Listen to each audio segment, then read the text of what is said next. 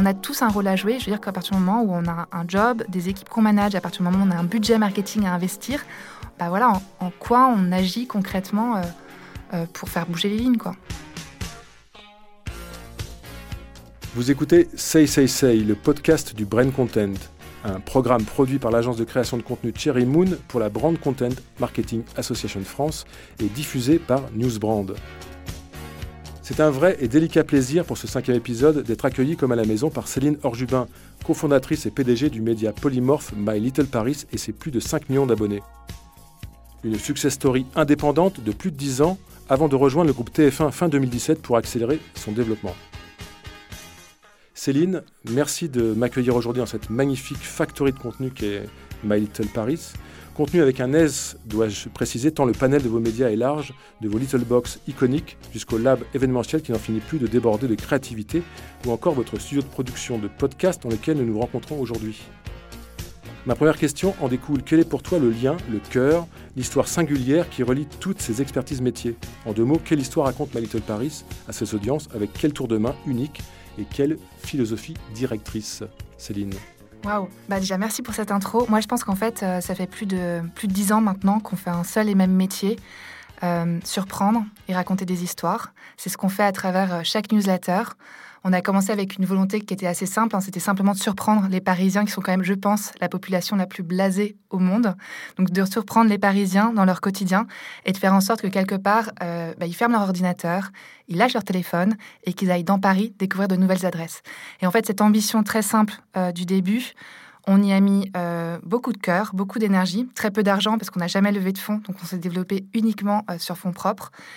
Euh, et, c'est comme ça qu'on est passé, en effet, de euh, quelques dizaines euh, d'amis d'amis à qui on a envoyé la première newsletter à aujourd'hui plus de 5 millions d'abonnés. Au départ, c'était dans une cuisine. Quoi. Vous avez démarré ça, comment dire, familial, enfin amical, comme une bande de potes qui a un projet un peu. Bah, c'était vraiment ça. En fait, à vrai dire, même au tout départ, on n'était même pas une entreprise, on était une association loi 1901. Donc, c'était vraiment une sorte de hobby. Et en fait, je pense que fondamentalement, ce que je retiens de tout ça, c'est que, en fait, et encore aujourd'hui, moi, j'adore quand il y a des lectrices qui me disent, mais j'ai l'impression qu'il y a vraiment quelqu'un derrière l'ordinateur, qu'on me parle comme à une amie, euh, je ressens une émotion, ça me touche. Et en fait, c'est ça que les gens ont ressenti dès le début, parce que réellement, on était en effet euh, cinq amis euh, derrière un ordinateur. C'est un truc de copine, en fait. C'est clairement né d'une amitié et de complètement.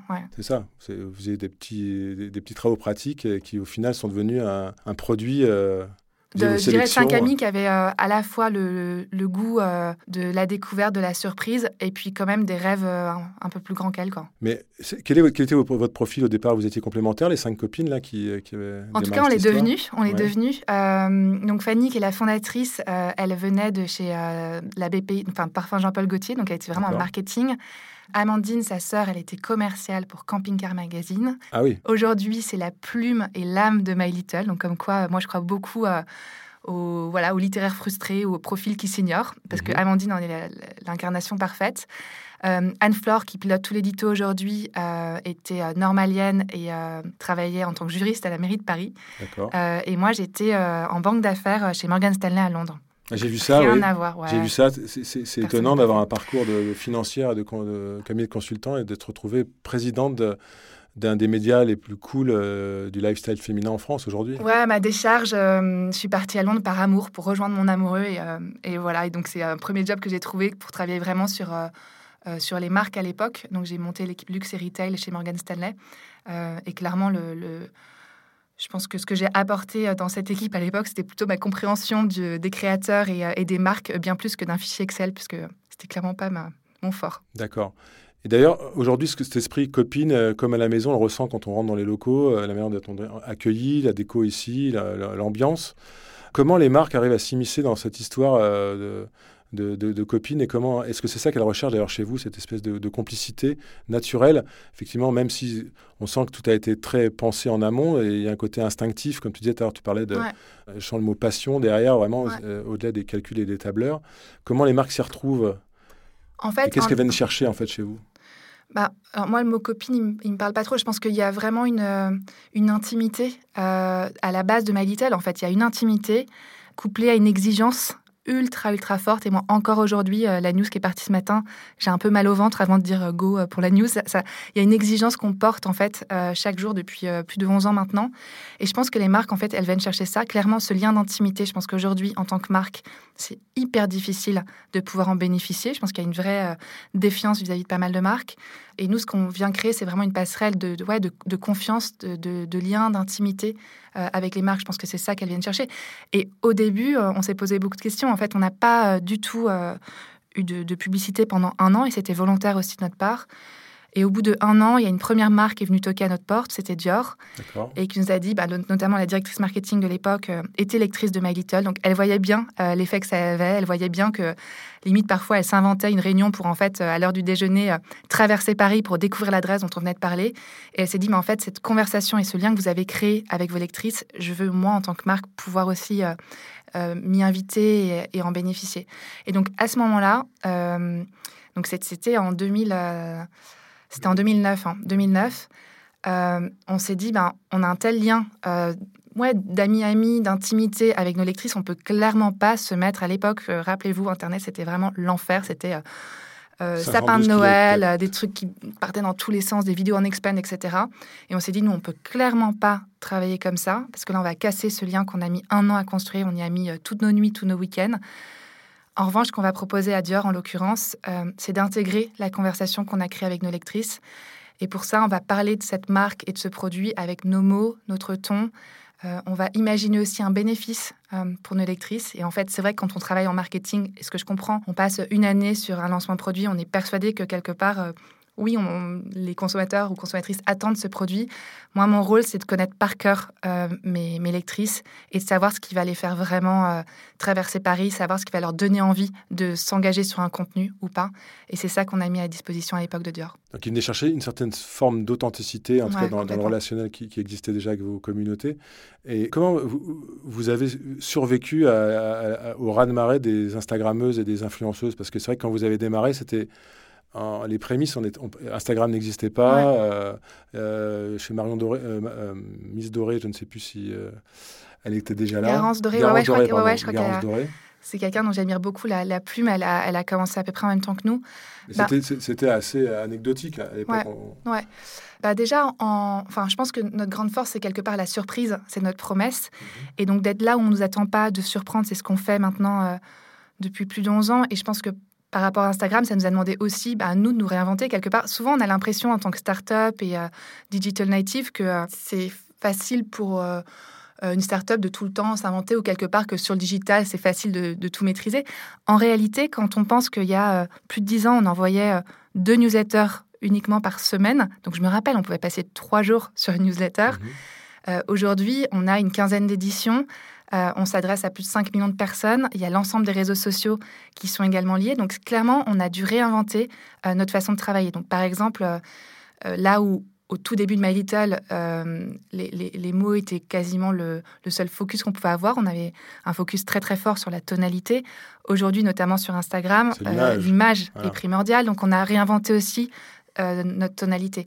De la même façon, le rythme n'est pas le même. Donc moi, je considère qu'à partir du moment où, euh, quand on postait deux newsletters par semaine, ben là, on, a plusieurs posts par jour sur l'ensemble de nos réseaux sociaux. Donc c'est pas les mêmes structures de validation, par exemple. Donc tout ça, ça se réinvente euh, petit à petit. Quoi. En fait, vous êtes devenu une marque de référence, mais euh, vous n'avez pas de parallèlement de passé. Dix ans, c'est très récent. Est-ce que c'est une liberté ou est-ce que c'est un manque que vous essayez de combler chaque jour, cette histoire jeune de, du média My Little Paris en fait, on a la Je pensais ça parce qu'il y, a des titres qui, eux aussi, ont, testé de, faire des box, euh, de se diversifier. Mais vous, effectivement, vous êtes né d'une diversification qui n'existait pas. Donc aujourd'hui, par rapport à l'approche du contenu pour les, audiences, qu'est-ce que ça change après toi? Moi, ce qui m'importe, c'est euh, la place que j'ai dans le, dans le cœur de mes lectrices. Et quelque part, euh, ce que je trouve fabuleux, quoi, c'est que My Little, on a vraiment je pense que 10 ans, c'est quand même, euh, je sais pas si on prend une histoire d'amour, euh, c'est long. Et, euh, et, en fait, on a vraiment réussi à se faire une place, je pense, dans le cœur de, de nos lectrices, dans leur quotidien notamment. Et ça, pour moi, c'est quelque chose de fondamental. et ce qui fait qu'aujourd'hui, bah, voilà, elles, nous font confiance. Je pense qu'il y a un truc qui est fondamental aussi. Parce que c'est vrai qu'on est né du digital et c'est assez, pour moi, c'est un petit miracle qu'on ait réussi à créer une marque digitale en si peu de temps. Je pense que fondamentalement, le fait qu'on soit très lié à la vie physique, enfin, encore une fois, hein, moi, mon ambition, c'est quelque part que ma lectrice, elle, elle traverse la scène, elle traverse le périph' pour aller découvrir une adresse dont on vient de parler. Et ça, en fait, je me rends compte à quel point ça vient créer un lien et un affect à la marque hyper fort. Parce qu'à partir du moment où vous avez passé euh, un après-midi euh, dingue à aller euh, lire sous le plus vieil arbre de Paris qu'on a recommandé ou à écouter les oiseaux sur les bancs parisiens qu'on aura conseillé. Et bien ça, en fait, ça crée un lien très fort à la marque My Little. Mais comment vous arrivez à les surprendre encore vos lectrices? Et vous lecteurs d'ailleurs, parce qu'il y a Merci Alfred aussi, ouais, bien il sûr. pas que des lectrices. Moi, je pense qu'en tout cas, c'est si je regarde mon taux d'ouverture qui est à plus de 50% euh, ah 11 ans plus tard, mon taux de clic de, de, plus de, de 15%. Et en fait, ça, pour moi, c'est signifiant et ça veut vraiment dire que, bah oui, on, est dans le quotidien de nos lecteurs et nos lectrices et qu'on arrive à les surprendre en étant là où elles ne nous attendent pas. Et, et en partant, en fait, je pense que la recette aussi de My Little, c'est vraiment de partir, nous, de nos envies mmh en tant que femmes. Et c'est ce qui fait que souvent, on touche au plus juste euh, auprès de lectrices. Et qu'a changé pour, euh, pour toi l'entrée de TF1 au capital de My Little Paris il y a deux ans? Ça a changé pas mal de choses. Je pense que euh, moi, ce qui m'intéresse, en fait, c'est plus de pouvoir travailler autour du triptyque contenu, e-commerce et télé. Mhm. Bah voilà, ça m'ouvre des possibilités, notamment sur My Little Box, de tester un média comme la télé qu'on n'avait jamais testé auparavant, de tester aussi l'impact que ça peut avoir sur nous sur le contenu. Donc c'est vraiment ça, moi, qui m'intéresse aujourd'hui. Et qu'est-ce que toi, tu apportes à TF1 Toi et tes équipes, vos 130 personnes de My Paris? Enfin, déjà, est-ce que vous êtes vraiment liés ou est-ce que c'est juste capitalistique? Est-ce qu'il y a des interactions avec d'autres parties du groupe TF1 au-delà de auféminin.com Alors, nous, en fait, on, dépend de Unify, qui est l'entité digitale de TF1. Je pense que My Little, la particularité, c'est qu'on a une culture très, très forte parce que moi, depuis le début, je me dis quelque part que euh, on a zéro barrière à l'entrée. Enfin, c'est hyper facile hein, d'aller tester un restaurant et ensuite d'envoyer une newsletter à 50 amis pour en parler. En revanche, je pense que ce qui fait que c'est assez unique euh, dans le parcours qu'on a connu, bah, c'est tout simplement l'exigence et l'attention détail qu'on y met. Et ça, c'est vraiment lié à la culture. Donc ici, en fait, moi, je considère qu'on est 130 créatifs. Chez My Little, tout le monde est créatif. Et ça, ça se nourrit vraiment avec une culture très forte. Euh, voilà, on a reçu par exemple euh, Claudie Nuret en Creative Morning. Donc ça, c'est des Creative Morning qu'on organise chaque mois pour l'ensemble de l'équipe. Tous les deux mois, on est euh, au théâtre, on monte sur scène pour partager des inspirations qu'on a. Donc voilà, c'est vraiment cette culture-là, je pense, qui est, qui est assez unique. Donc vous continuez à vous nourrir tous et, euh, et, tout le monde effectivement peut participer à la génération d'idées. Bien sûr. Enfin moi je considère que euh, voilà chaque euh, chaque personne peut être créative et que c'est avant tout une question d'environnement. Et j'ai vraiment à cœur d'avoir quelque part créé cet environnement pour que chaque personne puisse exprimer sa créativité. Tu parlais de théâtre, qui est un rendez-vous régulier. J'ai vu que l'événementiel représentait aujourd'hui 10% du chiffre d'affaires du groupe My Little Paris. Comment l'événement se marie avec le contenu ou comment le contenu se marie avec l'événement? J'ai l'impression que vous créez des, des, marques event qui vont derrière des moteurs de, de, développement de contenu sur des transversales qui n'étaient pas traités avec la box ou avec la newsletter, non? C'est ça? Oui, bien sûr. Bah, je pense qu'un des événements, ou en tout cas un des engagements surtout qu'on a pris très fort, c'est Mona. Euh, donc Mona, c'était euh, d'abord un espace de coworking pour les femmes pour soutenir les initiatives portées par des femmes. Euh, on a travaillé donc avec euh, notamment AXA, Lauder et Contrex sur ce projet-là. Et en fait, donc ça a été trois mois où on a reçu plusieurs dizaines de milliers de femmes euh, voilà, qui avait un, projet qu'elle voulait euh, porter. Euh, trois mois aussi de programmation, parce qu'on pouvait aussi bien venir écouter Julia Bijawi, la fondatrice de Frishti, qui venait parler de la plus grosse levée de fonds jamais réalisée par une femme entrepreneur en Europe, que une chercheuse du CNRS qui venait parler de l'histoire des femmes du Moyen Âge à nos jours, ou encore Lorraine Bastide, qui venait enregistrer son podcast chez Mona. Donc voilà, c'est vraiment en fait l'idée aujourd'hui de créer des espaces comme ça dans lesquels euh, on peut créer du contenu, mhm. euh, qui sont une sorte de, ouais, je dirais, de laboratoire à contenu en fait euh, qu'on déploie ensuite. Ça, c'est vraiment l'ADN de la partie événement du groupe. Ouais, clairement. On prend. Je pense que. Faut que ça fasse sens. Je veux dire, c'est un événement qui va rentrer en une, certaine, une sorte de philosophie qui est la vôtre. C'est pas juste une, une, agence d'événements comme.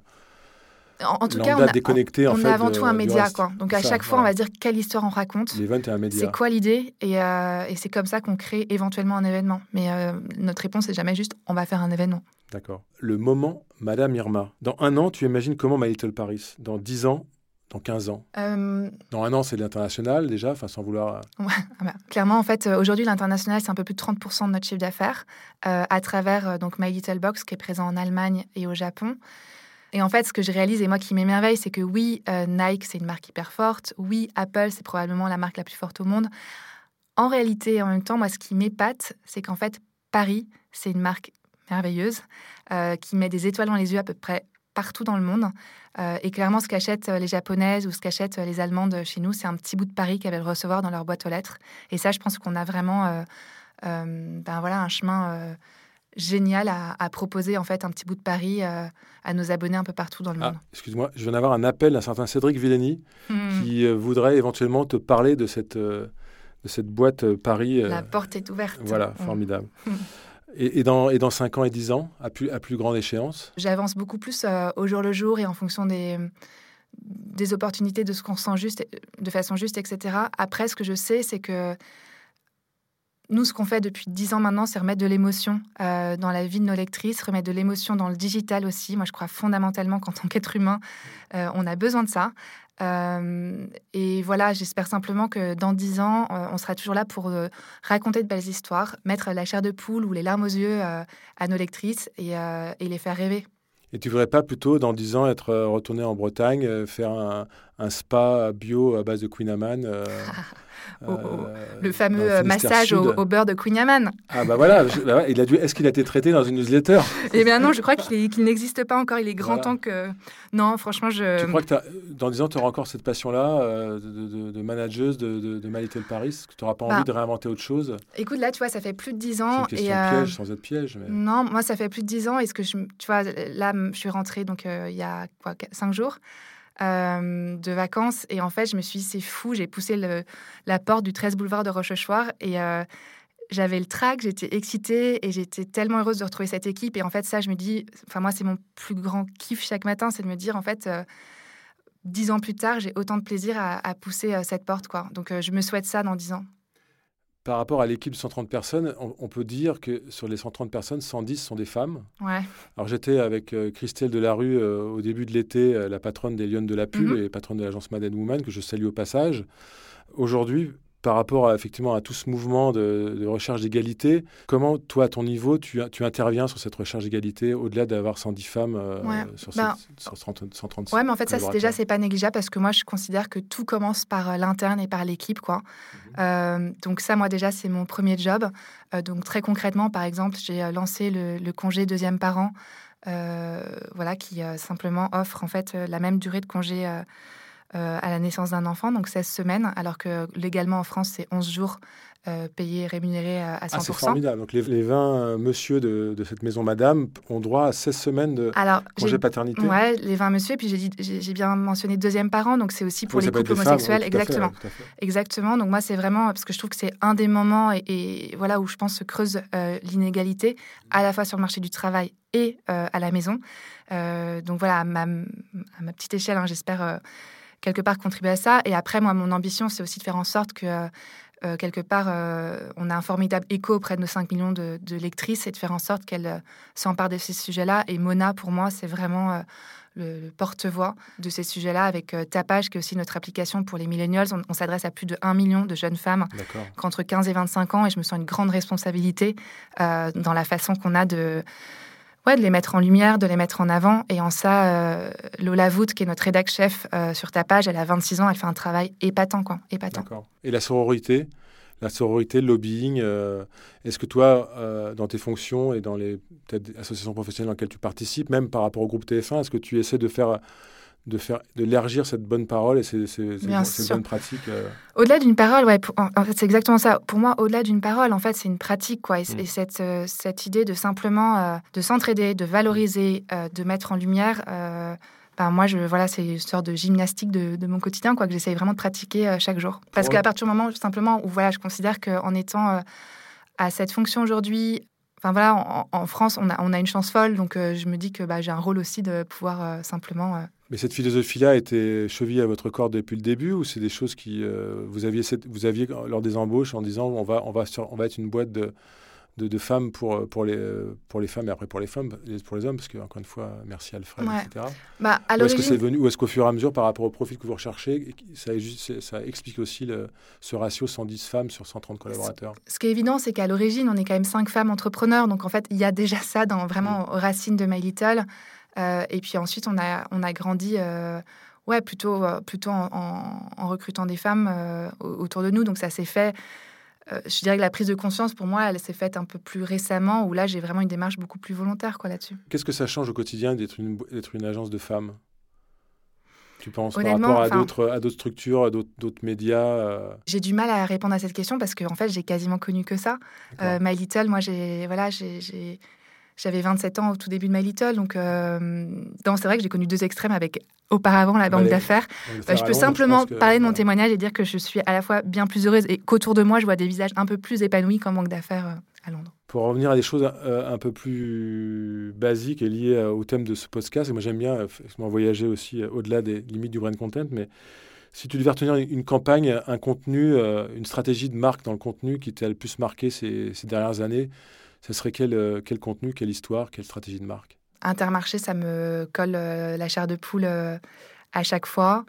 je regarde beaucoup aussi les campagnes John Lewis à, Noël, qui me idem quoi, qui me qui me touche vachement.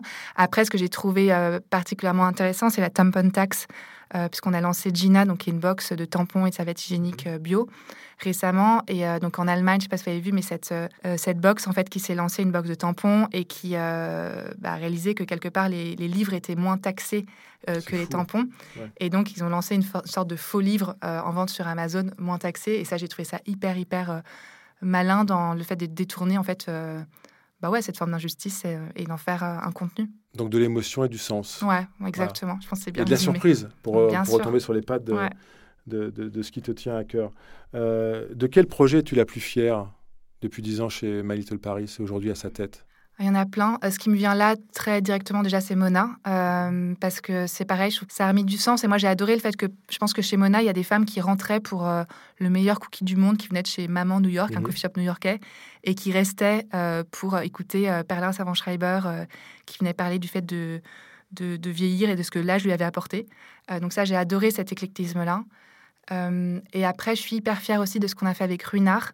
Euh, donc, ça s'appelle Petit Air et c'est simplement euh, à Reims une projection lors des dîners qu'ils organisent qui raconte vraiment l'histoire de Ruinart et à travers lequel on joue dans les assiettes, dans les verres, etc. Et là, pour moi, c'est vraiment la façon dont le digital peut remettre de l'émotion dans la vraie vie, peut remettre de l'histoire. Et ça, j'en suis hyper, hyper heureuse. Et des événements comme Mona, les marques, euh, pour toi, euh, est-ce que c'est juste des, sponsors ou est-ce qu'elles sont vraiment impliquées? Est-ce que tu sélectionnes d'ailleurs?